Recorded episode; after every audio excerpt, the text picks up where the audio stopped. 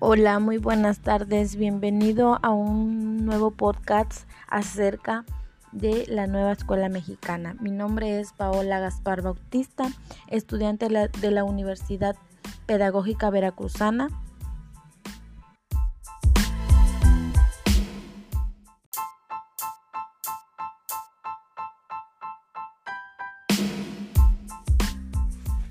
De acuerdo con la Secretaría de Educación, la nueva escuela mexicana es una propuesta educativa por el gobierno de la República, en donde se busca que la educación sea íntegra para niños, niñas y jóvenes de nuestro país. El objetivo de esta nueva escuela mexicana es promover el aprendizaje pluricultural, colaborativo, de excelencia y equitativo a lo largo del trayecto de formación. El diseño e implementación de esta nueva propuesta implica nuevos retos para los docentes de la educación.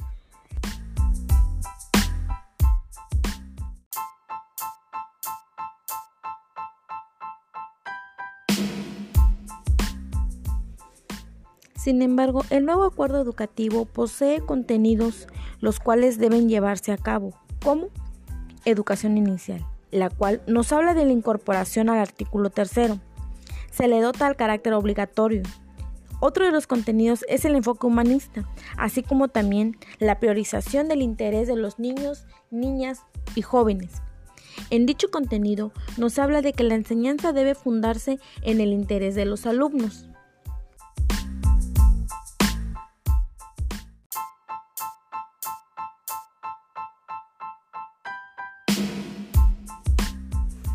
Dentro del contenido, las maestras y maestros nos dice que las maestras y los maestros tendrán derecho a acceder a un sistema integral de formación, así como también se creará un sistema para la carrera de maestras y maestros. El Estado deberá fortalecer las instituciones públicas de formación docente.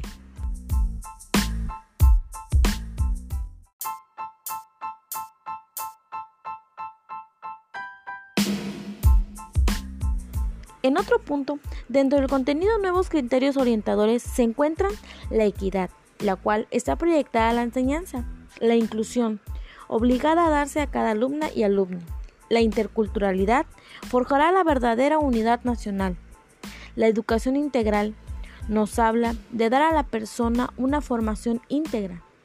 La educación de excelencia aspira a tener la educación de máxima calidad Dentro del principio de justicia social, nos habla que se respaldará a estudiantes en vulnerabilidad.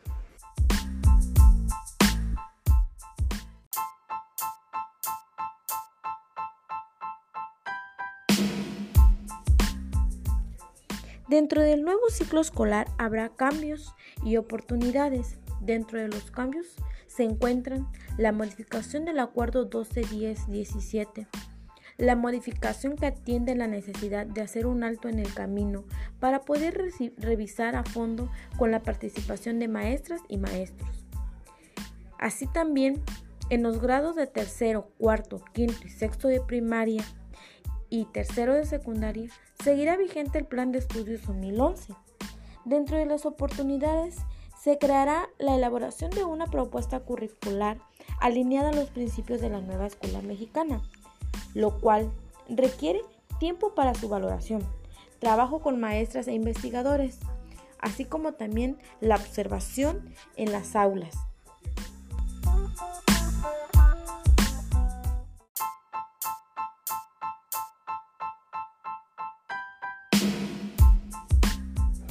En la autonomía curricular, sus cambios serán a través de la modificación del Acuerdo 110518 en dicho acuerdo será el personal docente y directivo quienes deciden el enriquecimiento de la experiencia escolar. Sus oportunidades estarán en el contexto de la flexibilidad del Plan y Programas de Estudios 2017. Al ser la ruta de mejora, debe ser también la que guíe las decisiones de la autonomía curricular.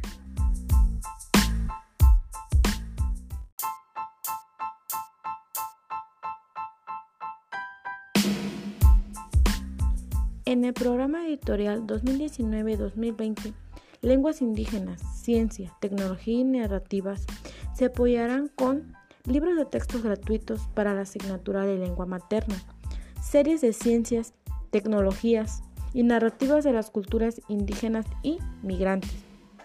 A su vez, guías de trabajo y consejo técnico escolar.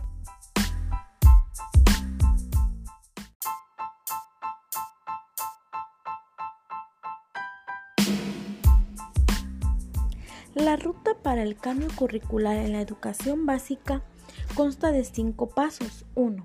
Las directrices se derivan al acuerdo educativo, el cual se plasma en el artículo tercero, en donde busca desarrollar armónicamente todas las facultades del ser humano, promover la honestidad, es decir, los valores, y la mejora continua de los procesos de enseñanza. La nueva escuela mexicana deberá ser democrática, nacional, humanista, equitativa, inclusiva, intercultural y de excelencia. Promoverá su plan y programa de estudios. 2. Deberá tener principios de la educación, tales como educación humanista e integral, educación inclusiva bajo el principio de equidad. Deberá contar con dimensiones de la formación integral, así como también prioridades. 5. Deberá tener objetivos de renovación curricular, a su vez un proceso de construcción colectiva del nuevo plan de estudio, como evaluaciones del plan y programas de estudio que fortalecerán, que eliminarán y que nuevos elementos se incorporarán. Versión preliminar del currículum, versión final para discusión, publicación del plan y programas de estudio en DOF, acciones preparatorias para la propuesta en marcha del currículum. Y por último, etapas de la puesta en marcha del currículum.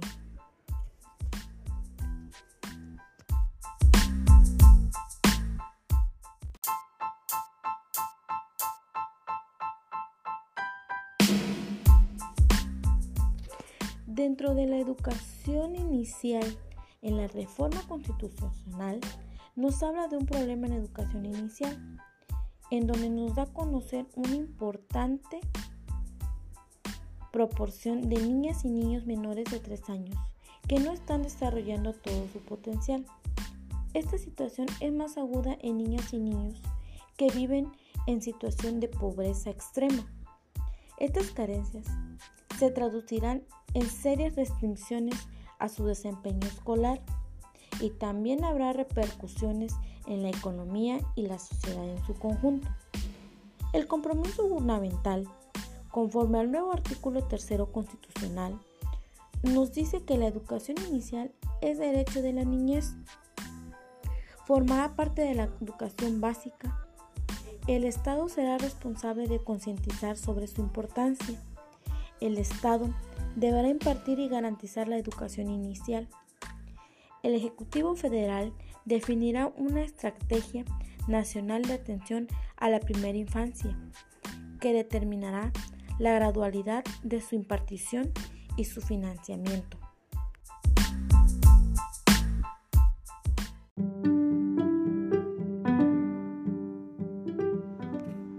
No obstante, para poder llevar a cabo la nueva escuela mexicana, el Congreso General de los Estados Unidos Mexicanos decreta.